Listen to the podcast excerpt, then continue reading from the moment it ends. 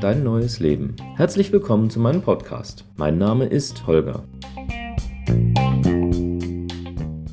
In der letzten Folge hatten Johannes und ich angefangen über das Thema Coaching.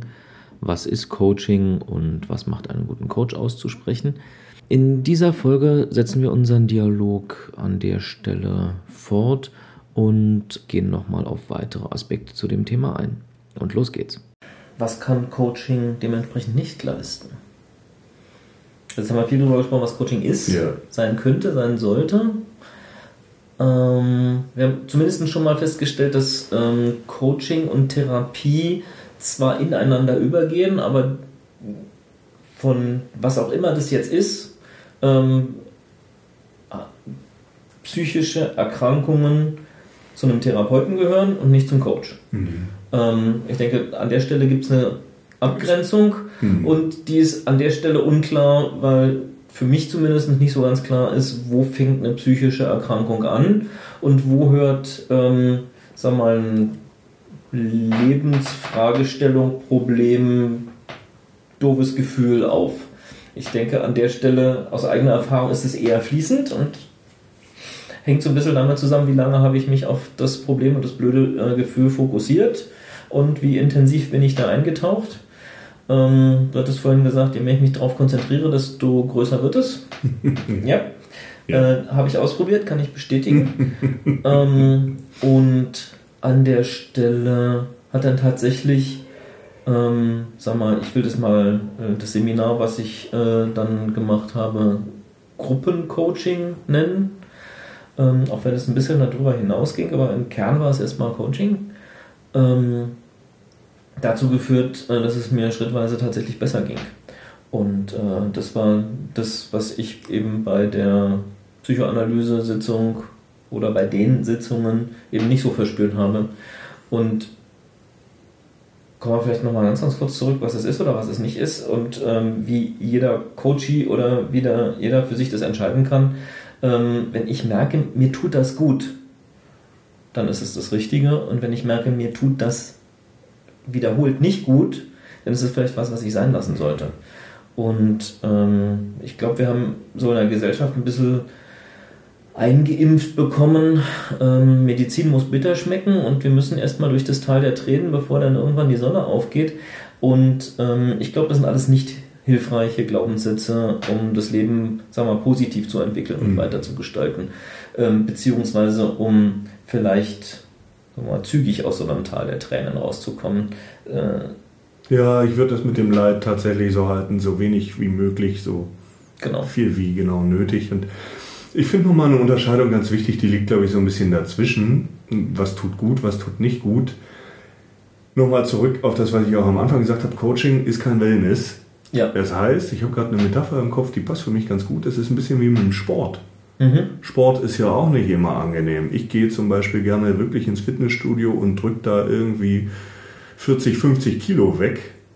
Das ist nicht angenehm in dem Moment, aber es tut mir gut und ich habe da auch Spaß dran und Ja. das bringt mir auch was. Genau. Aber angenehm wäre tatsächlich direkt von der Umkleide in die Sauna zu gehen.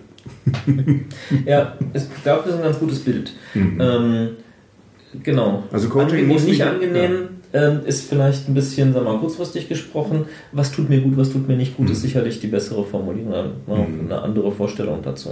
Ich wollte nur mit dem Missverständnis aufräumen, ich komme jetzt in ein Coaching und werde da mit so ein paar Dingen konfrontiert, durch mich selber auch. Und das ist erstmal vielleicht nicht angenehm. Mhm. Trotzdem tut mir das gut. Wenn ich das möchte als Klient, mich damit, das kann ich ja selber entscheiden, das ist ja schön Ja. an einem Coaching. Möchte ich mich damit auseinandersetzen? Ja, nein. Ich würde ja als Coach niemanden zwingen, sich mit Themen zu konfrontieren. Ich würde da immer sehr sanft vorgehen und arbeiten. Ich würde aber sagen, effektives Coaching tut das früher oder später, jemanden mit gewissen Dingen konfrontieren oder ihn in die Lage zu bringen, sich selber das anzuschauen und sich selber damit zu konfrontieren. Und das ist nicht immer angenehm. Veränderung kann auch mal unangenehm sein, so wie ein Muskel nicht ohne Training wächst. So. Mhm. Also vom Rumliegen und in die Sonne gucken verändert sich nichts, Ja. was aber Genau. durchaus angenehm ist. Das Bild mit dem Sport ist, glaube ich, ganz gut. Mhm. Das trifft das ganz gut. Und dann sind wir wieder dabei, was ist und was kann Coaching? Wie fühlt sich das vielleicht an? Wie ein gutes Training. Ja. Ich hatte Lust drauf.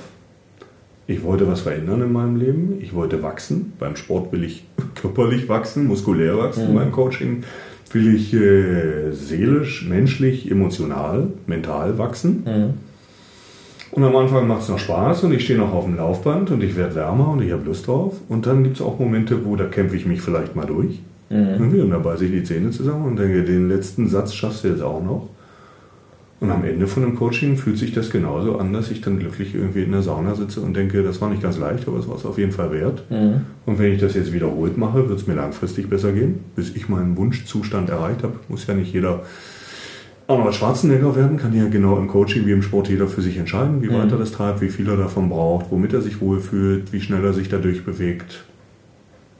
Aber auf jeden Fall geht es mir hinterher nach jeder einzelnen Sitzung ein Stück weit besser. Vielleicht habe ich auch mal einen Coaching-Kater, einen Muskelkater und langfristig wird es auch besser. Mhm. Und wenn das nicht passiert, dann mache ich es entweder falsch oder zu viel oder zu wenig. Ja. Ähm, was kann Coaching? Hatten wir schon mal den Einstieg. Den haben wir nicht ganz geschafft. Hm. Was kann es nicht? Ich würde das gerne nochmal, du hast es schon gesagt, aber ich würde das gerne nochmal abbinden und sagen, Coaching kann keine Therapie ersetzen. Eine Therapie kann aber schon Elemente von Coaching haben. Und was ich da vorhin noch gedacht habe, ist so ein bisschen, ja, was mir nicht so gut gefällt, sind so Begriffe wie psychisch krank und dann geht es bald noch weiter mit, der ist verrückt. Ja, das ist ja immer, was viele Leute denken, jemand, der zur. Psychotherapie geht, ist verrückt. Da würde ich gerne jemanden dann bitten, mal mit mir rauszugehen in die Fußgängerzone und mir den Normalen zu zeigen.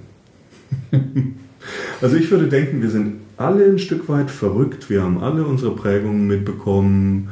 Wir haben alle unsere Eigenheiten ähm, und sind vielleicht alle ein Stück weit normal Neurotiker, haben so Züge entwickelt, die vielleicht für andere nicht normal sind, die für uns irgendwie, ja, trotzdem aber funktionieren. Ich, ich würde da eher drauf schauen und sagen, ich, so wie ich jetzt bin, geht es mir damit gut oder geht es mir damit nicht gut. Mhm. Also ich finde Therapie, zumindest so, wenn es auch die falsche Form von Therapie oder therapeutischem Ansatz ist, hat oft so dieses, diesen normativen Blick darauf, zu Mhm. sagen, du bist nicht in Ordnung, du funktionierst hier nicht so, wie du sollst, komm, ich mach dich heile. Ja.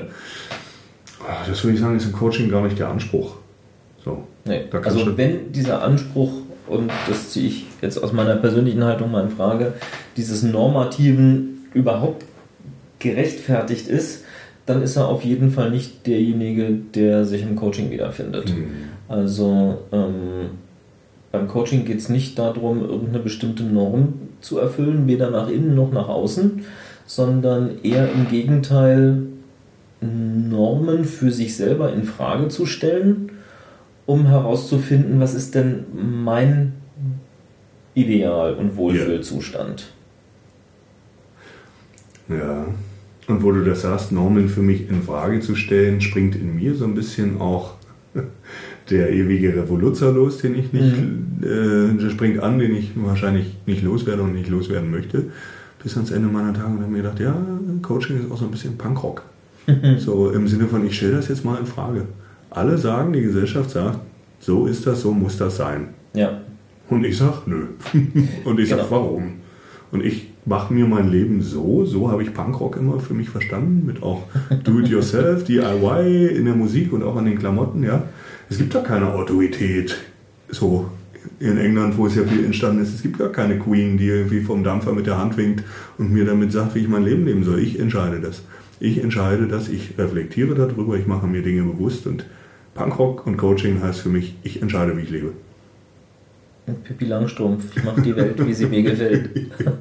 Zumindest meine Welt manchmal so, wie sie mir gefällt. Ja. ja der Rest habe ich manchmal keinen Einfluss drauf. Mhm. Ja, und es ist auch ähm, im Normalfall überhaupt nicht dein Business. Ja. Irgendwie was den Rest von der Welt ähm, schöner und besser zu machen. Das ist wieder eine philosophische Frage, die können wir vielleicht ein anderes Mal erörtern.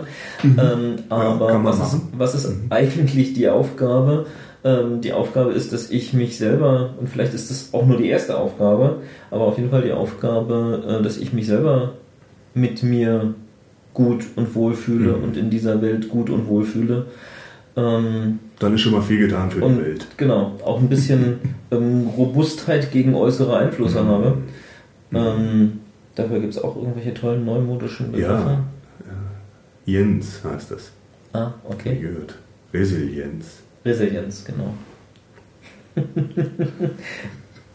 ja, du bist ja geweigert, zu einem ähm, Kurs oder Workshop ähm, zum Thema Resilienz zu gehen. Ja, ich frage mich immer noch, wer dieser Jens ist tatsächlich. Ja, Hm? er hat was mit Resi zu tun. Ist das so eine Form neumodischer Paarberatung? Resilienz. Ja, Vielleicht hat es auch was mit Yin und Yang zu tun, dann kommen wir aber wieder meiner Vorstellung näher. das, das wäre ganz gut.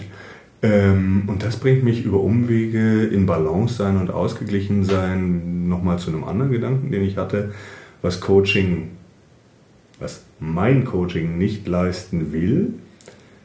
Andere tun das vielleicht und gehen damit auch ähm, erfolgreich in den Markt und versprechen, dass es mein Coaching, ich, ich werde damit keine Optimierungsarbeit leisten für jemanden, der sagt, ich will mehr Erfolg, ich will mehr Geld, ich will bäh, bäh, bäh, bäh, bäh, bäh. Davon gibt es ja ganz viel, von diesem Chaka Motivationstrainer-Coaching. Ich stelle mich hier mal auf die Bühne und sag dir, wenn du auch so erfolgreich werden willst und Millionär in deinem Leben, dann befolge meine fünf Erfolgsgebote, die ich dir in fünf exklusiven Folgeseminaren zusammen mit meinen 20 Büchern verkaufe. Das ist eine Form von Coaching, die lehne ich ab. Die entspricht mir nicht und äh, ohne zu entscheiden, ob das für jemand anders nicht das Richtige ist, wird mein Coaching das nicht leisten. Also dieses fast schon ein bisschen holzschnittartige Ich führe dich zum Erfolg. Oder um irgendwie aus, wie hieß denn dieser Film, wo der eine immer gesagt hat, show me the money. Führ mich zum Schotter. Und das ist, finde ich, das ist ein Missverständnis oder es gibt diese Form von Coaching, Coaches, die dir versprechen, wenn du das machst, was ich dir sage, dann wird dein Leben wie ein Hollywood-Film, Wolf of Wall Street mäßig, mit ganz viel Geld und ganz viel Frauen und schnellen Autos. Da, finde ich mich irgendwie nicht so wieder. Aber was denkst du? Ähm, ich überlege gerade, ähm, also mein Coaching wäre das auch nicht. Also ich äh, würde sowas auch nicht anbieten wollen, aus unterschiedlichen Gründen. Ähm, erstens ist die Frage, ist so ein Coaching mit so einem Zielbild, ähm, für wen passt das überhaupt? Also das ist ja eine ganz spezifische Zielvorstellung, ähm, die sich dann schon mal decken muss zwischen Coach und Coaching. Also wenn ich so ein Coaching anbieten wollen würde, ähm, dann heißt es, dass ich erstmal selber Erfahrung in dem Thema haben müsste. Also Erfahrung in dem Sinne, dass ich wüsste, wie ich Millionär und super erfolgreich und sonst irgendwo was. Und ähm, da ähm, mein Name nicht in der Forbes-Liste unter den Top 100 steht, Deiner auch nicht, ne? Nein, meiner auch nicht. Ähm, Glaube ich, bin ich an der Stelle nicht unbedingt geeignetes Vorbild, denn das ist für mich kein Coaching in dem Sinne, sondern für mich wäre ähm, so etwas, so eine Projektion von einem Vorbild. Und Fast schon Guru.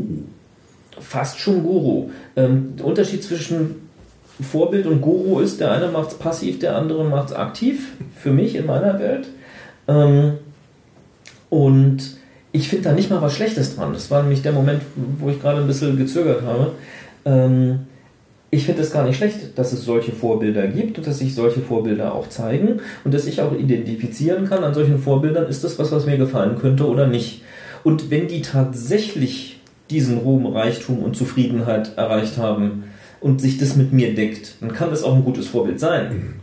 Ähm, das hat für mich nur nichts von Coaching. Mhm. Ähm, wenn ich deren sag mal, Regeln befolge und deren Leben nachlebe. Ja, ja.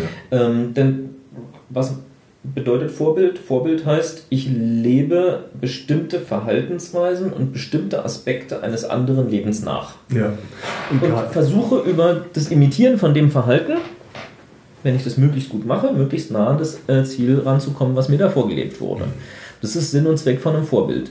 Und egal jetzt in welcher Skalierung, ähm, also ich habe meinen Eltern lange dabei zugeguckt, wie die gelaufen sind und irgendwann bin ich selber gelaufen. Ähm, einfachste Funktion Lernen durch Vorbild. Mhm. Und äh, wenn ich gerne Millionär werden möchte und das jetzt ein super wichtiges Ziel von mir ist, ähm, dann macht es Sinn, mich mit Leuten zu beschäftigen, die ganz, ganz doll viel Geld haben und zu gucken, was machen die eigentlich so und was haben die gemacht, um da hinzukommen und genau das nachzumachen. Und da ist per se auch nichts Schlechtes dran. Nur um das nochmal in die Perspektive zu rücken. Ich habe einen Freund, einen sehr netten, bescheidenen, der ist Millionär. Mhm. Und ich habe mich eine Zeit lang bewusst an ihm orientiert und geguckt, wie hat er das gemacht, was hat ihn dahin geführt, was sind so Einstellungen, Verhaltensweisen, Charakterzüge, die mhm. vielleicht dazu geführt haben. Ich finde das gar nicht schlecht, ich würde das für mich auch nicht ausschließen. Ich habe nur den Eindruck, es gibt tatsächlich viele Menschen, die denken, Geld und Ruhm und Erfolg würde ihre ganz weltlichen Probleme lösen. Sie wären dann nicht mehr einsam, sie wären dann sehr glücklich mit ihrem Leben und ich glaube, diesen kausalen Zusammenhang gibt es nämlich nicht. Und es gibt auch nicht diesen Shortcut zu einem glücklichen Leben, in dem ich verstehe, wie ich innerhalb von einem halben Jahr mit einem Schneeballsystem Millionär werde. Also ich gönne ja jedem seine Millionen, aber ich glaube tatsächlich für einige Leute ist das so ein bisschen, die wollen sich, die denken, sie können sich darüber, dass sie Millionär werden, ihre Probleme wegkaufen oder ein besseres Leben kaufen. Mhm. Das funktioniert nicht. Ja, ich glaube, an der Stelle ist die Illusion. Und das ist wahrscheinlich das, weswegen solche Leute, ähm, sag mal, schnell zum Guru werden, ähm, indem da, da Sachen reinprojiziert werden, die da überhaupt gar nicht sind. Mhm. Mhm. Und die vielleicht das auch noch bestärken, dass da was reinprojiziert wird, was da gar nicht ist. Und das bringt mich zu einer streitbaren Figur aus der Coaching-Szene. Und Toni, falls du das hörst, es ist nicht persönlich gemeint und ich habe da auch noch keine klare Haltung zu Tony Robbins. Ja. Eingefallen ist er mir an mehreren Stellen. Und zwar, als du gesagt hast, wenn jemand dieses Heilsversprechen durch Coaching abgeben möchte, mit mir wirst du zum Millionär, dann sollte er das selber geschafft haben. Ich denke, Toni hat das geschafft. Der kommt aus dieser mhm. Chaka-Motivationstrainer-Ecke. Mhm. Und seine ersten Bücher waren Money Master the Game. Und jetzt macht er mehr und mehr Persönlichkeitsentwicklung. Und der zweite Anknüpfungspunkt an ihn ist mir aufgefallen, als wir das Wort Guru benutzt haben und die Netflix-Doku heißt ja interessanter und widersprüchlicherweise I am not your Guru. Trotzdem inszeniert er sich ja nicht ganz unfreiwillig an einigen Stellen schon als solcher und als Marke. Ich mag Tony Robbins trotzdem und für mich ist er ein Vorbild, gar nicht so sehr auf dieser Millionärspur, aber Tony hat für mich eine unglaubliche Menschlichkeit, einen unglaublichen Erfahrungsschatz, eine Empathie und eine Präsenz, dass ich schon Gänsehaut kriege, wenn ich das nur bei Netflix auf dem Fernseher sehe, wie mhm. er mit Menschen arbeitet. Ja. Und er hat was unglaublich Gütiges und nicht Wertendes und eine hohe Fähigkeit zur Annahme von allem mhm. Menschlichen.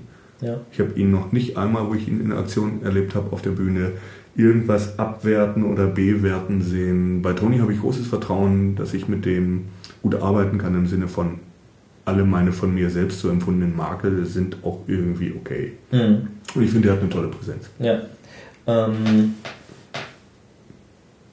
jetzt muss ich mal so nachvollziehen, wie wir da hingelangt, hingelangt sind. Ähm,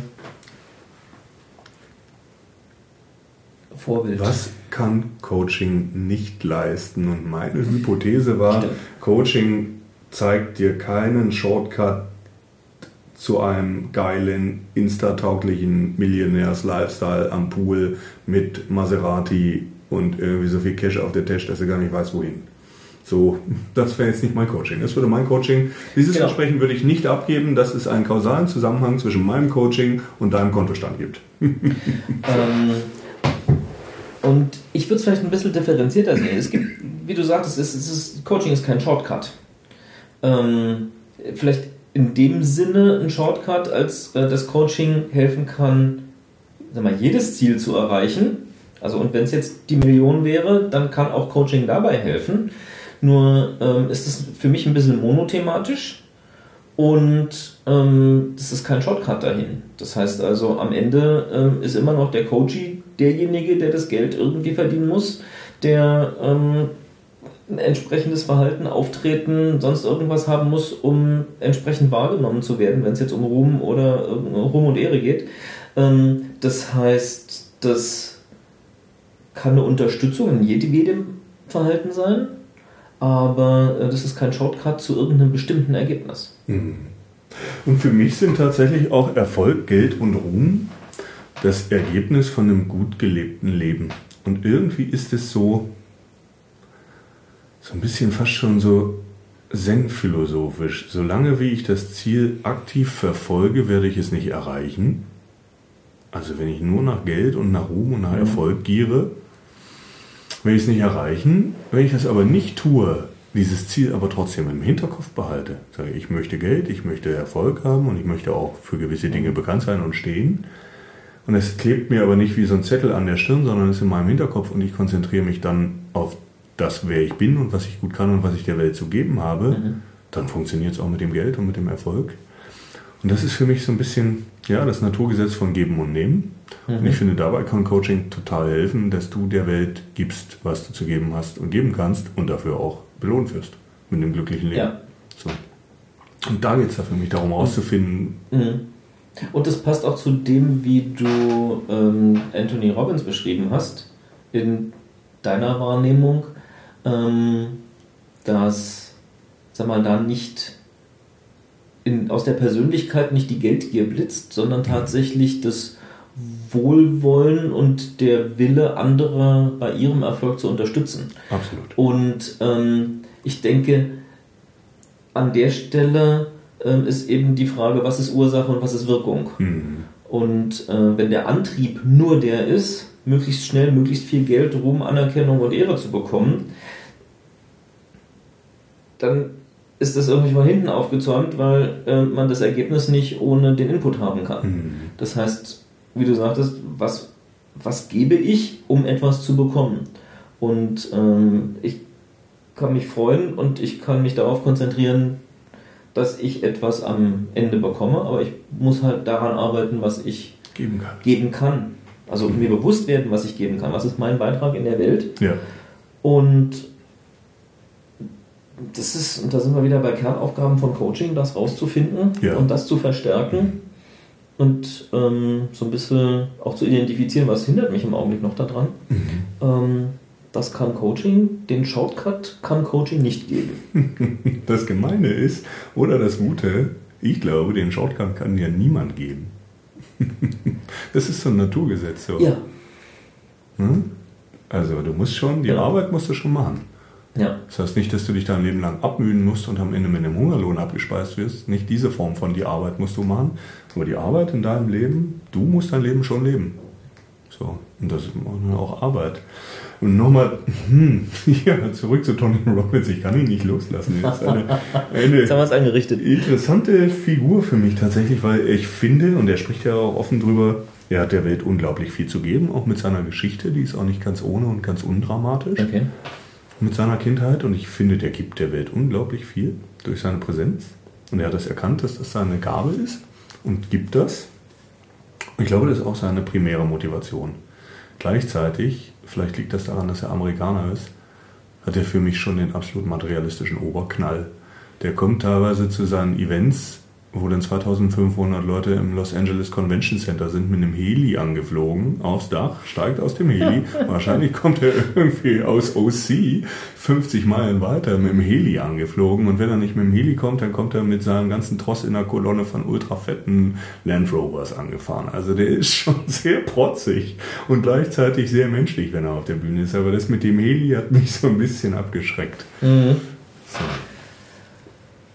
Ja, genau. Da stehen viele Glaubenssätze ähm, dahinter, dass jemand, der so viel Geld hat und sich sowas leistet und zur, gerade jemand, der sowas zur Schau stellt. Es ist ein zur Schau stellen. Ähm, dass der. Also es wird auf jeden Fall alles andere als bescheiden. Ja. Und ähm, sag mal, in unserem Kulturkreis äh, gibt es die Redensart, Bescheidenheit ist eine Zier. Auch weiter kommt man ohne ihr? Ich weiß es nicht. Ja. Ähm, also den, den Glaubenssatz, dass ähm, Bescheidenheit was Anstrebenswertes ist, ähm, ich, also den habe auf jeden Fall ich mitbekommen. Mhm. Aber ähm, doch weiter kommt man ohne ihr, hat auch eine gewisse Wahrheit. Ähm, jetzt ist die Frage für mich, sag mal, der, der Motivation und der Ernsthaftigkeit. Mhm. Ist jetzt dieser Prunk und Protz, sag mal, ernst gemeint? Braucht er das für sein Ego? Und das kann nur er entscheiden. Mhm. Ähm, ist es Mittel zum Zweck? Ist es werbewirksam? Total. Das ist ja das, weshalb Ja. die Leute zu ihm kommen. Mhm. Wahrscheinlich auch immer noch. Die möchten auch Ja. so leben. Ähm, und lenkt es von dem Ziel dahinter ab oder nicht? Also ist es am Ende hilfreich oder nicht? Und aus der Perspektive würde ich das dann beurteilen, denn ähm, was er selber mit seinem Ego anstellt, das ist seine eigene Geschichte. Das stimmt. Das stimmt. Ähm, und wenn er damit glücklich ist, soll er das gerne sein. Das stimmt. Ähm, Vielleicht ist es auch ein sehr geschickt inszenierter Trick von ihm. Und er macht das, um sich der Menschheit aufzuopfern, um Leute, die eher materialistisch or- orientiert sind und diesen Shortcut suchen, anzusprechen, dann in seine Veranstaltung zu bringen und ihnen dann zu zeigen, dass das Glück aber ganz woanders liegt. Das ist eine sehr gewagte These jetzt, aber vielleicht. Naja, ähm, Ja. genau, kann man, also ich denke, die ganze Bandbreite da ist möglich. Und ähm, letzten Endes ist so ein Show-Effekt, und da kommen wir wieder zurück äh, zu der Frage, ist für mich kein Coaching. Das stimmt, das ist Show.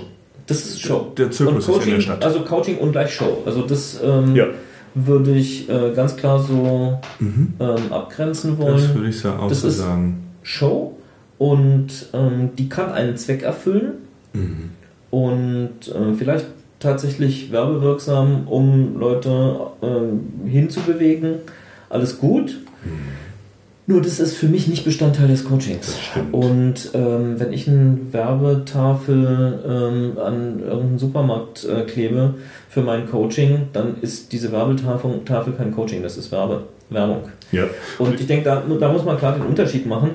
Und das, was er da zur Show stellt, kann noch, und das hat man vorhin, als Vorbild dienen und sagen, also gut, so Kann man würde ich mich auch gerne sehen. Mhm. Mhm. Ähm, dann bin ich aber in dem Sinne kein Coach, sondern bin ich ein ähm, Vorbild. Bin ich ein Role Model. Role Model. Mhm. Genau. Ich bin ja gerade gedanklich auf ein anderes gesprungen, wer ein tatsächliches Vorbild von mir ist und von dem würde ich mir eher die werbewirksamen Aktionen abschauen. Und zwar Richard Branson, der Multimilliardär Mhm. ist. Was ich aber an Richard Branson immer total mochte, ist, äh, dass er wirklich so für mich Punkrock begriffen und verkörpert hat. Er hatte in den 70ern auch die Sex Pistols unter Vertrag Mhm. genommen und zum 50. Geburtstag der Queen auf einen Floß gestellt, am Buckingham Palast vorbeifahren lassen, sodass die Jungs singen konnten God Save the Queen, the Fascist Regime. und damit ist er Millionär geworden und später dann Milliardär. Also Richard Branson war für mich immer ein äh, unternehmerisch ein absolutes Vorbild, den finde ich auch witzig. Und äh, zum Thema PR-wirksam würde ich dann lieber die Variante machen, mir eine nackte Blondine hinten drauf zu schneiden und mit dem Wasserski irgendwie über den Fluss zu ballern. Aber das ist so, also für mich nochmal zurück auf das Thema Bescheidenheit. Für mich geht es um eine wichtige Unterscheidung, keine falsche Bescheidenheit an den Mhm. Tag zu legen. Bescheiden zu sein, nur um irgendwie sozial akzeptiert zu bleiben und gemocht zu werden, ist ein richtiger Scheiß. Entschuldige bitte, aber das ist ein richtiger Scheiß. Wenn ich Bock drauf habe, irgendwie mal richtig einen gucken zu lassen, dann kann ich das schon machen. So, und dann brauche ich auch keine falsche Bescheidenheit. Ich glaube, es ist so ein bisschen, die Leute machen sich entweder zu groß Mhm. mit so einer Larger-than-Life-Show. Ja. Die Karre ist schon irgendwie dreimal zu groß.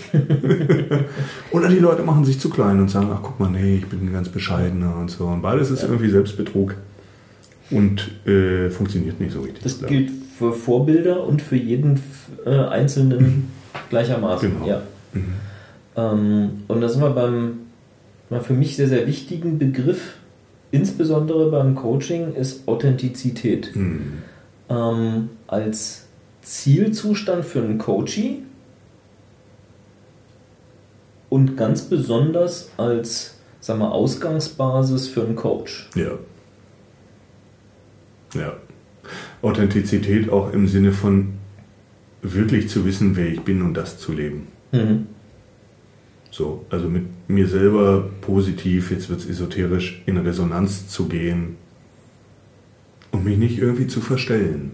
Mhm. Und wenn ich nicht bescheiden bin, bin ich nicht bescheiden. Es gibt Schlimmeres.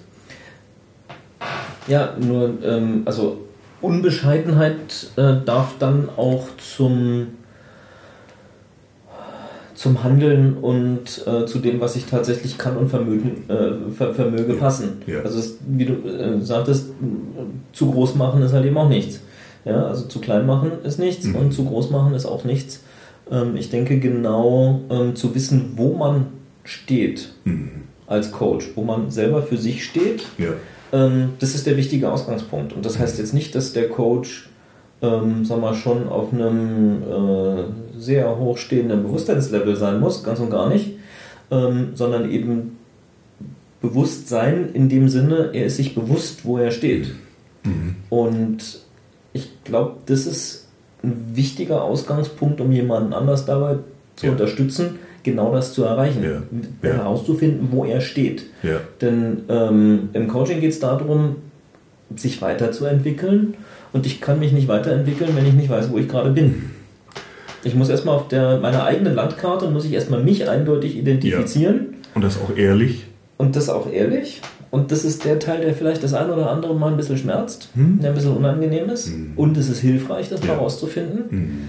Ähm, wenn ich dann rausgefunden habe, wo ich hin will, man kann sich das lebhaft vorstellen, wie man auf einer, Land, auf einer Landkarte guckt und ähm, bevor ich irgendeinen Weg irgendwohin einschlage, brauche ich zwei Punkte. Ich muss erstmal gucken, wo bin ich jetzt eigentlich? Mhm. Und äh, manchmal ist es äh, sag mal, nicht ganz so einfach äh, wie ähm, der dicke rote Pfeil You are here. ähm, das braucht vielleicht Mhm. schon einmal eine extra Runde, um genau das rauszufinden, wenn der Pfeil eben nicht so plakativ draufklickt auf Ja. der eigenen Landkarte. Und der Witz ist, es ist die eigene Landkarte. Das heißt, an sich ist es vertrautes Terrain, aber vielleicht hat man sich bisher noch nicht so genau damit beschäftigt. Oder man hat die falsche Karte eingesteckt tatsächlich. Äh, ja, oder ich halte es einfach verkehrt rum und äh, stelle dann fest, Moment mal, irgendwie, wo links ist es rechts und wo rechts ist es links. Und Dafür ist dieser andere Pfeil auf den Karten, der, wenn er nach oben zeigt, Norden signalisiert. Ja. Danke. ja, und manchmal über, ist man überrascht über den Maßstab. Nach dem Motto, das sieht so dicht aus und das ist noch so weit weg und das fühlt sich so weit weg an. Ähm, Das stimmt, Coaching kann Dinge auch mal gut ins Verhältnis setzen. ja. Und das ist alles, was für den Coach total hilfreich ist irgendwie. Und mir ist noch eine Sache eingefallen, auch zur Frage, was ist ein guter Coach oder was macht einen guten Coach Mhm. aus? Zu dem, was du gerade gesagt hast, ähm, Authentizität oder noch mehr gerade für mich Selbstannahme. Ja. ist für mich eine Grundvoraussetzung. Mhm. Ich muss noch nicht, wie du gesagt hast, auf Bewusstseinslevel 10.000 sein und den ganzen Tag nur noch meditieren und ein Reiskorn essen. Aber ich muss sehr ehrlich mit mir sein, oder ich will das zumindest als Coach sehr Ja. ehrlich. Und zwar aus folgendem Grund. Wenn ich mich selber annehmen kann, so wie ich jetzt bin, mit Stärken, Schwächen, Historie, Sachen, die gut laufen, Sachen, die optimierungsbedürftig sind, dann mache ich meinem Klienten, meiner Klientin keine Show vor, weil ich muss das gar nicht machen. Mhm. So, dann kann ich aufhören damit. Und das ist eine gute Sache, weil ansonsten bin ich im Coaching zu 50%, 70%, 80% damit beschäftigt, meine Energie da rein zu investieren, irgendeine Show abzuziehen für den Klienten, um Mhm. ihm zu zeigen, wie wusa und zen-mäßig erleuchtet ich schon bin. das ist doof, weil die Energie sollte dem Coachie zugutekommen und dem Ja. Prozess. ja. So. Und ich kann in dem Moment auch gar nicht coachen, weil ich in dem Augenblick die Aufmerksamkeit nur bei mir selber habe, Ja. um herauszufinden, was muss ich als nächstes sagen, damit mein Coachie die oder die ähm, Erkenntnis oder Annahme über mich äh, hegen kann. Über dich. Genau. Und ähm, an der Stelle schaffe ich es überhaupt nicht, mich mit dem Klienten intensiv auseinanderzusetzen und darum geht's. Mhm. Das heißt, ähm, um mich selber und von mir selber loszulassen, muss Ja. ich akzeptieren, wer, was und wo ich bin Mhm. und auch offen damit umgehen können, auch dem Coachie gegenüber offen dagegen äh, umgehen können. Das heißt also, im Prinzip muss ich bereit sein, meine Fassade fallen zu lassen. Heißt, Ja. Ich darf gar keine haben. Abgesehen von der professionellen Distanz, die ich natürlich immer habe. Ich muss Genau. dem Klienten jetzt nicht und sollte ihm auch nicht mein ganzes Privatleben erzählen, weil dann geht es ja wieder nur um mich. Genau. Also Darum eine professionelle nicht, Distanz ist gut. Genau. Aber äh, wenn äh, an irgendeiner Stelle durchblitzt, dass ich zu irgendeiner Frage auch keine Meinung, keine Haltung oder sonst irgendwas habe, Oder dann Probleme ist es mit auch dieser okay. Frage. Ja, Dann ist es auch das okay. ist auch okay. Und das kann ich dann auch sagen. Und äh, dann kann man immer noch auf beiden Seiten, also Coach und Coachie, entscheiden, ob ich dann noch der richtige Coach bin. Mhm. Vielleicht bin ich gerade deswegen der richtige Coach. Ähm, Aber diese, den, den eigenen Standpunkt zu kennen und auch äh, mal klar dazu zu stehen, äh, ist die Grundvoraussetzung dafür, dass ich mich wirklich auf den anderen konzentrieren kann. Ja, das, ich und hab- mich selber quasi loslassen kann in Genau. dem Moment. Ich habe gerade gedacht, wir haben hier uns als Frage gestellt, was macht einen guten Coach aus? Ich formuliere es mal bewusst ein bisschen überspitzt. Er hat seinen eigenen Narzissmus so gut bearbeitet, dass er von sich selber absehen kann und sich um andere kümmern kann. Also jemand, der ein absoluter Narzisst ist und einen hohen Selbstbezug hat, ist wahrscheinlich kein so guter Coach. Und das passt für mich auch wieder so ein bisschen zu der Frage, wie viel Show und wie viel Selbstdarstellung muss ich machen, wie, wie sehr muss ich meine Mhm. eigene Person, meinen eigenen Erfolg zum Thema machen, sind für mich teilweise alles narzisstische Züge. Ich, Ja. ich, ich, guck mal hier. Mhm. Würde ich sagen, macht einen guten Coach jetzt nicht unbedingt aus. Also da würde ich schon sagen, ist eine gewisse Bescheidenheit im Sinne von, es geht hier nicht um mich und muss jetzt ja auch nicht um mich gehen in den nächsten 60, 90 Minuten Coaching-Session schon gut. Also das macht für mich einen guten Coach aus, Ja. in dem Moment zu wissen und das auch in seiner Persönlichkeit so entwickelt und verankert zu haben. Mhm. Ich weiß, wer ich bin. Genau. Und das, Und das darf, spielt jetzt da gerade gar keine Wort Rolle wieder, das darf authentisch sein. Ja. Also, ähm, wenn ich mir das als Lebenszweck vorgenommen habe, anderen Menschen zu helfen, weil, mh, also, äh, weil ich das als Umweg benutze, um mir selber damit gut zu tun Oder Aufmerksamkeit zu oder Aufmerksamkeit zu bekommen. Eine Guru-Position. das, genau, Hm. da sind wir wieder bei der Guru-Position, dann ist es eben nicht wirklich authentisch ähm, mich um den anderen kümmern wollen. Das ist glattweg verlogen. Genau. Und ich denke, ähm, früher oder später wird es jeder Coach hier rausbekommen und sich an der Stelle dann auch unwohl fühlen. Hm. Deswegen ist für mich ein Gradmesser, und da sind wir wieder beim Wohlfühlen und Guttun. Ähm, in der Grundsituation, finde ich, muss sich ein Coachie wohlfühlen und das gehört auch bei mir dazu, dass sich der Coachie beim Coaching grundsätzlich wohlfühlt. Ja. Also dass er eine Umgebung hat, in der er sich sicher und aufgehoben fühlt. Mhm. Und wenn es an einem einzelnen Punkt mal doof, unangenehm, sonst irgendwas ist, dann kann er hinterher entscheiden, ob ihm das hilfreich war oder nicht. Ja. Ähm, aber die Grundsituation sollte ähm, immer gut aufgehoben Mhm. sein. Ja, und ich glaube, was ganz wichtig ist, damit sich jemand wohlfühlt, ist zum einen so dieses Setting und die Räumlichkeiten und die Situation.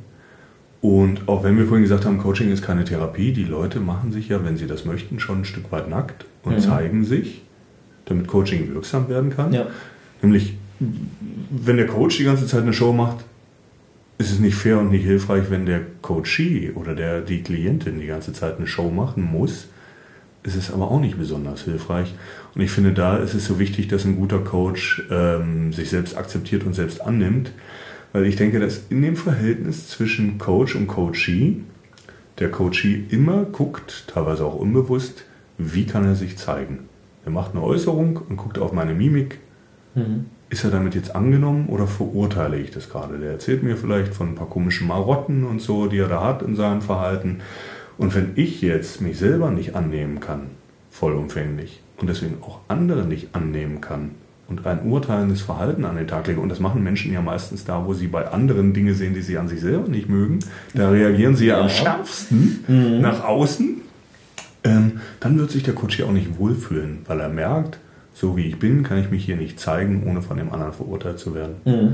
Und ich finde, da hilft als Coach eine Selbstakzeptanz und Selbstannahme. Ja. Zu sagen, ich habe mal wirklich alle hellen und auch dunklen Ecken in meinem Leben so ein bisschen beleuchtet mit einer Taschenlampe und ich weiß ganz gut, wer ich bin und wie das bei mir in meinem Leben aussieht. Das meiste davon habe ich ganz gut ausgemistet und aufgeräumt und ein paar Lampen installiert. Und das ist okay so und ich bin okay mit mir. Mhm. Und dann kann sich der Coach da in den Prozess begeben und da drin wohlfühlen, weil er mitkriegen wird, dass ich ihn nicht verurteile. Dass es bei mir kein richtig oder falsch in seinem Verhalten erstmal gibt. Von kriminellen Delikten mal abgesehen, ich abgrenzen. Und was da für mich ganz wichtig ist, ist so ein, ähm, so ein Glaubenssatz. Ich glaube, den habe ich von Goethe geklaut. Nichts Menschliches ist mir fremd. Mhm. Ich glaube, es ist unglaublich hilfreich für beide Seiten, Mhm. fürs Arbeiten. Ja. Dass man das erstmal so akzeptieren kann, wie es ist und aus einer neutral, also neutral kann ich das nicht nennen, mhm. ähm, zumindest offen auf ähm, irgendeine Begebenheit oder irgendein Verhalten aufschauen kann. Mhm. Ja. Und wenn du sagtest vorhin, ähm, Coach oder Coachie irgendwas verstecken oder sich verbiegen, ähm, für mich ist es die Geschichte, wenn der Coach nicht Offenheit sag mal, darstellen kann, also authentisch darstellen kann, ähm, dann kann und wird äh, der Coachie das auch nicht zurückspiegeln. Mhm. Das heißt, ähm, als Coach darf ich erstmal offen sein und eine ähm, ja, Situation und so eine Stimmung der Offenheit bereitstellen, mhm. bevor sich der Coachie öffnet. Ja. Und im Zweifelsfalle darf ich das eine Weile aufrechterhalten, mhm. Bis der Coachie dazu bereit ist, auch wirklich offen zu sein. Mhm. Und zu dieser Haltung zu übernehmen, das zu sich selbst ehrlich sein. Und das ist eine Haltung, die darf ich auch als Coach dem Coachie präsentieren und sagen, mhm. so ist es, wenn man zu sich selbst ehrlich ist. Mhm. Und ich glaube, das Schöne daran ist, wenn ich das als Coach wirklich bin, dann strahle ich das aus, ohne dass ich das verbal demonstrieren muss. Ja. Das, meinte ich, mit, das meinte ich mit, mit Haltung. Mhm. Ähm, es braucht nicht viele Worte, das ist eher wirklich so eine innere Haltung, die nach außen strahlt. Mhm. Ja. Ich hatte einen ganz spannenden Gedanken, der ist weg. Das macht nichts, dann kommt er wieder. Dann kommt er wieder. Ja. Was macht einen guten Coach aus? Das auf jeden Fall zu einem großen Teil, finde ich. Ja.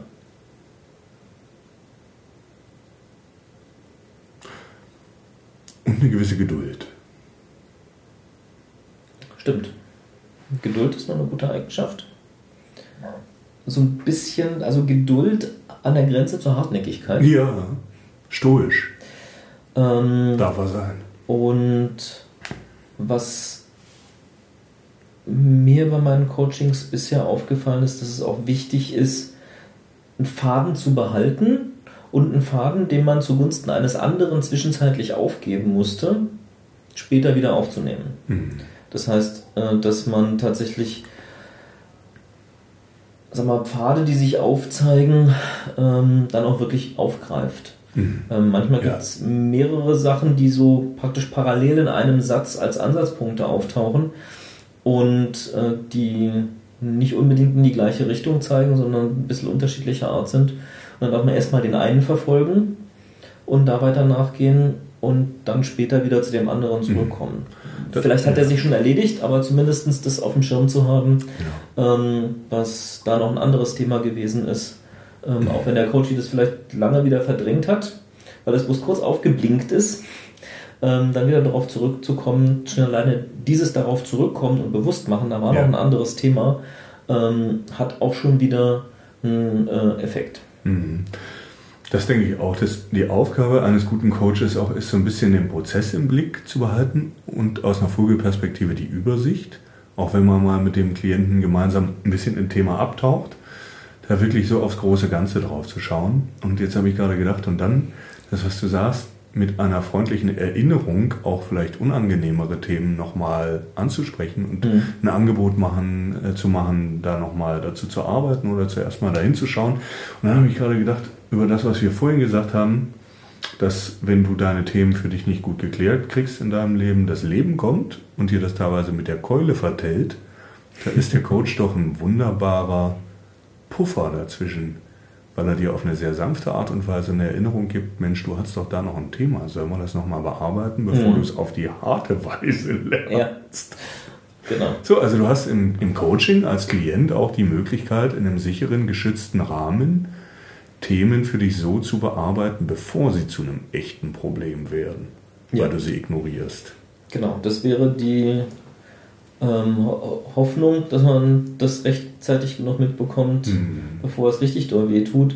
Oder auf der anderen Seite, und das hatten wir ganz am Anfang, ähm, Motivation von weg oder hinzu, ähm, gar Themen identifiziert und angeht und sich in die richtige Richtung bewegt, bevor aus einem Thema ein Problem geworden ist. Ja, ja. Denn wenn ich lang genug ähm, sag mal, einen Weg nach vorne nicht gehe, dann zeigt mir nennen wir es Universum um mich herum, ähm, schon, dass es eine gute Idee gewesen wäre, langsam mal loszugehen. Mhm. Und, ähm, Das wird dann sonst unangenehm. Genau, ich. und je länger man es ignoriert, desto größer werden die Einschläge. Mhm. Und ich glaube, ähm, da hat jeder so ein eigenes Bild vor Augen, wie das aussehen könnte Ja. und so seine eigenen Erfahrungen gemacht.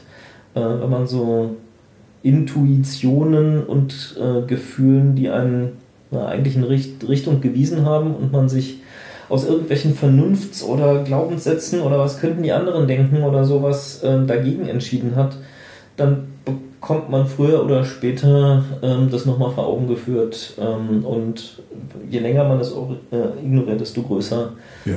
ähm, werden die Die Situationen. Hinweisschilder am Hinweisschilder, Wegesrand. Genau. Ähm, und das ist das auf die Frage, was einen guten Coach ausmacht, was ich auch noch gerade gedacht habe, ist auf jeden Fall Lebenserfahrung Hm. und auch eine gewisse Bereitschaft, auch in der Vergangenheit schon irgendwie unkonventionell vielleicht zu leben, Dinge auszuprobieren, was zu tun, was andere nicht machen. Weil Lebenserfahrung ist für mich nicht proportional zu Alter. Muss jetzt keine 60 werden und einen Bart haben. Hm. Aber hm, manchmal erschrecken mich so ein bisschen die Turbo-Millennials, die mit 17 ihr Abitur haben, dann mit 20 ihren Bachelor und mit 23 ihren Doktor. Und ich denke, naja, ich finde ein guter Coach, der hat gelebt auch. Und der hat sich für Dinge auch Zeit gelassen Mhm. und der hat Dinge erfahren und der hat vielleicht auch den einen oder anderen Umweg gemacht, Ja, den er mir dann ersparen kann durch freundliche Hinweise. Nicht indem er mir erklärt, wie es geht und wie es nicht geht, aber ist, genau, Lebenserfahrung ist für mich auf jeden Fall eine Voraussetzung. genau. Und das hat was damit zu tun, was wir vorhin hatten, seinen eigenen Standpunkt zu kennen. Ähm, das hat was mit Lebenserfahrung für mich zu tun.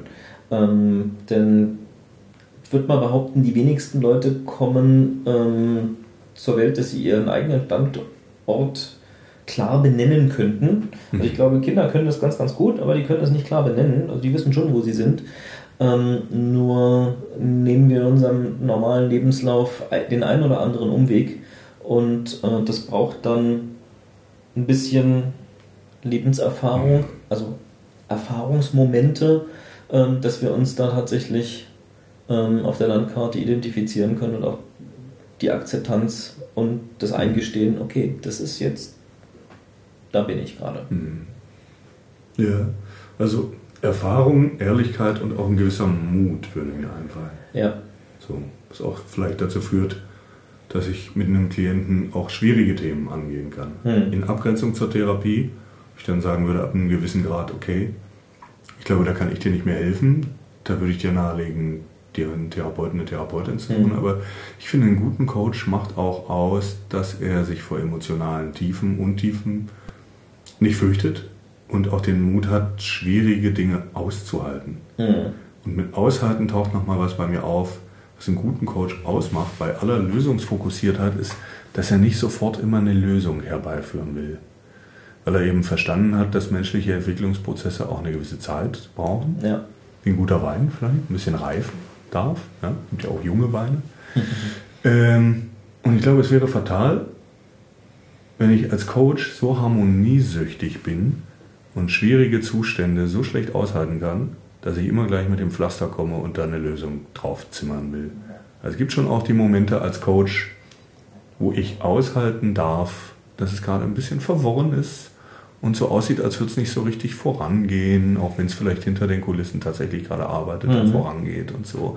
Und wenn ich immer die Erwartung habe, Mensch, ich mache eine Session und am Ende habe ich eine sichtbare Lösung und dann wieder ein Erfolgserlebnis, dann bin ich auch schon wieder in meinem ganz persönlichen Narzissmus, wo es mir wichtig ist, als Coach immer irgendwie als Ja. strahlender Held aus der Session rauszugehen und mir Ja. auf die Schulter zu klopfen und sagen, Mensch, heute war ich wieder ein richtig guter Coach. Ich finde, ein richtig guter Coach, der hält das auch mal aus. Wenn es ein bisschen zäh wird, wenn es ein bisschen ja. Also so ein schön Wetter, nicht Schwimmerbecken-Coach ist, glaube ich, naja, ist schwierig dann.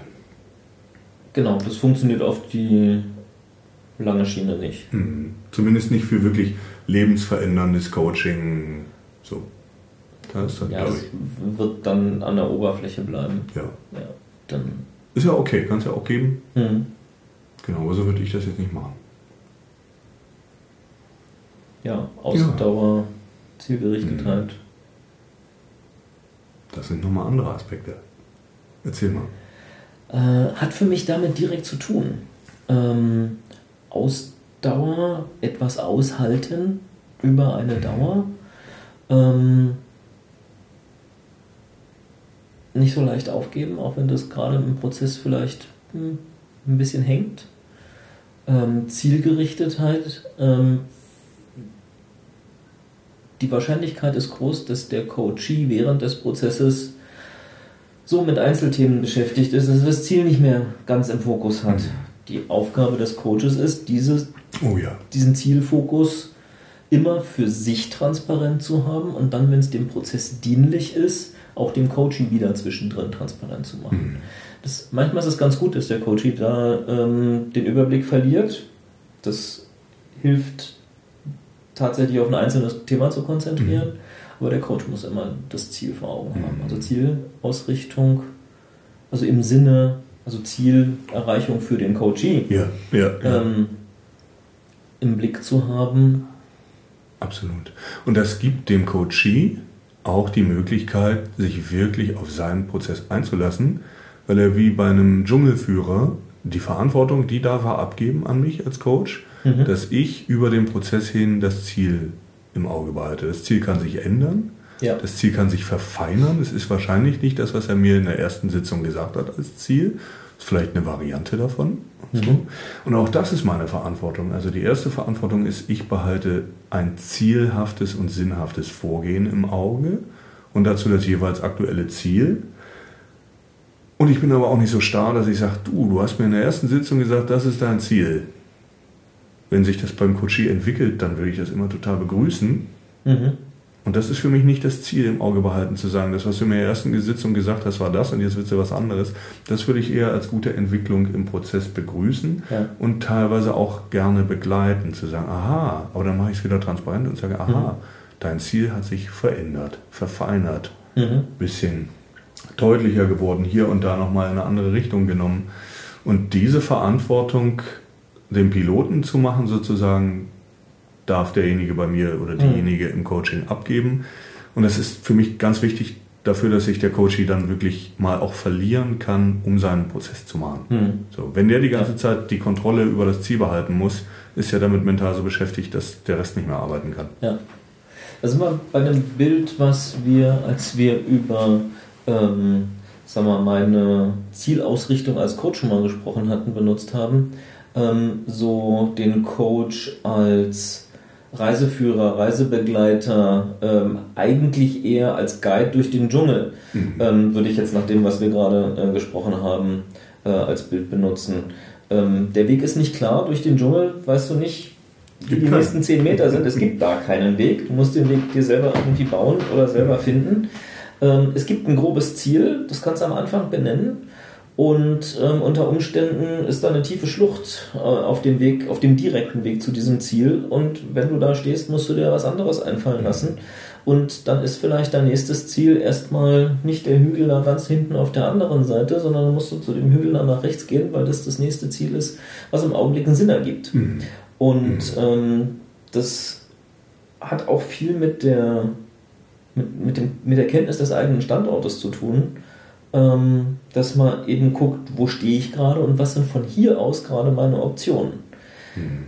Selbst wenn ich mein Ziel da hinten am Horizont irgendwie vor Augen habe und da auch hinkommen will, das macht keinen Sinn, blind links darauf zuzurennen, ja. sondern äh, wirklich praktisch von Abschnitt zu Abschnitt zu gucken, was ist jetzt der richtige Weg. Und mhm. diese Hilfestellung als Tourenführer, als Guide, ist eine Aufgabe von einem guten Coach. Ja, absolut. Und das ja, bringt mich auch nochmal dazu zu sagen, ein guter Coach ist für mich kein Methodenheiner. Jeder, der irgendwie auf seiner Website, ich werde immer so ein bisschen polemisch, ich hoffe, das ist okay, jeder, der auf seiner Website verspricht, den 10-Schritte-Plan zum Erfolg zu haben und den einen Prozess gefunden zu haben, der dich unmittelbar und zwingend zum Ziel bringt, dem würde ich misstrauen, mhm. weil so funktioniert das leider irgendwie nicht. Es ist eher so wie der Dschungel, den du beschrieben hast. Und jeder, der so ein bisschen Malen nach Zahlen macht, der würde ich sagen, der ist vielleicht ein Coach, aber nicht unbedingt ein guter Coach. Weil als guter Coach braucht es für mich unbedingt diese Flexibilität, mhm. Methodenvielfalt, zu wissen, die Methode ist jetzt nur ein Werkzeug, es geht um das gemeinsame Bestreiten dieses Weges und mhm. ob ich den frei mache mit der Machete oder über die Schlucht mich mit der Liane, ist eigentlich wurscht. Also jemand, der zu sehr an seinen Methoden klebt, ja, bin ich mir nicht so sicher, ob das ein guter Coach ist, aber jemand, der die innere Ruhe und Gelassenheit hat, hat auch die Erfahrung zu sagen, jetzt geht es hier gerade erstmal nicht weiter, lass uns mal hinsetzen auf den Baumstamm und überlegen, wie wir jetzt hier weiterkommen. Mhm. Das würde für mich einen guten Coach ausmachen. Ja. Ich weiß, der behält in jeder Situation erstmal immer den Überblick und auch wenn das Ziel noch nicht klar zu sehen ist, gemeinsam findet man dann einen Weg. Mhm. Mhm. Ja. ja, stimmt. Ähm, das ist auch nochmal eine wichtige Geschichte, hatten wir, glaube ich, bisher so explizit nicht. Ähm, der Coaching-Prozess ist ein Teamwork. Ja. Ja, klar. also, äh, ja. Das, das ist eine Dynamik, die sich entwickeln darf ja. zwischen Coach und Coachee. Ähm, auch wenn die zielgerichtet ist und angeleitet ist von einem der beiden, nämlich von dem Coach, ähm, ist es trotzdem eine Dynamik. Ja. Und die Dynamik kommt immer aus beiden. Das heißt genau. also, ähm, das ist so ein, so ein Wechselspiel, was durch den Prozess durchgeht. Ja. Und es gibt unterschiedliche Rollen, auch wenn die sich verändern vielleicht im Laufe des Prozesses, aber es gibt unterschiedliche Rollen. Mhm. Es ist keine basisdemokratische Veranstaltung, wo alle gleich sind. Das würde ja gar keinen Sinn machen. Aber ich würde sagen, beide braucht es dazu. Mhm. Es braucht den Coach und es braucht den Coachee, der sich darauf einlässt. Also das bringt mich wieder zu dem Punkt, wenn ich jetzt zu einem Coaching gehe und denke, da macht jemand die Arbeit für mich, dann bin ich wahrscheinlich schief gewickelt. Genau, das wird nicht funktionieren. Ich gebe da mal ein Problem ab. Ne, in der Giesebrechtstraße 20, da an dem Institut, wo ich die Sitzung anbiete, da kommt jemand und gibt da sein Problem ab und eine Woche später kommt er wieder und dann habe ich es für ihn gelöst. Das wird nicht funktionieren. Und ich glaube, manche Leute gehen so an ein Coaching heran. Ja. Glaube ich tatsächlich. Und Wäre ja auch geil, wenn es funktioniert. Und ich hätte eine Vermutung.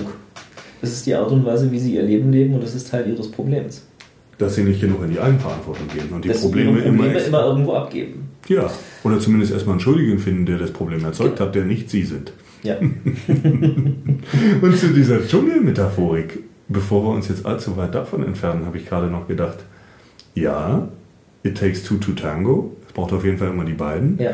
Und der Coaching-Prozess ist nonlinear. Ja. Es gibt keinen einfachen Weg von A nach B nach C in Form von geraden Linien. Nach diesem zweiten, wieder sehr, sehr langen Teil haben wir, denke ich, nun das Thema ausreichend beleuchtet und auch abgeschlossen. Ich bedanke mich bei euch fürs Zuhören und würde mich freuen, wenn ihr auch die nächste Podcast-Folge wieder anhören würdet.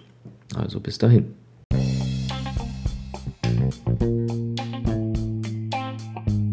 Das war eine neue Folge von Dein neues Leben. Und denk daran, Glück ist mehr als ein Ziel. Es ist eine Frage der Einstellung.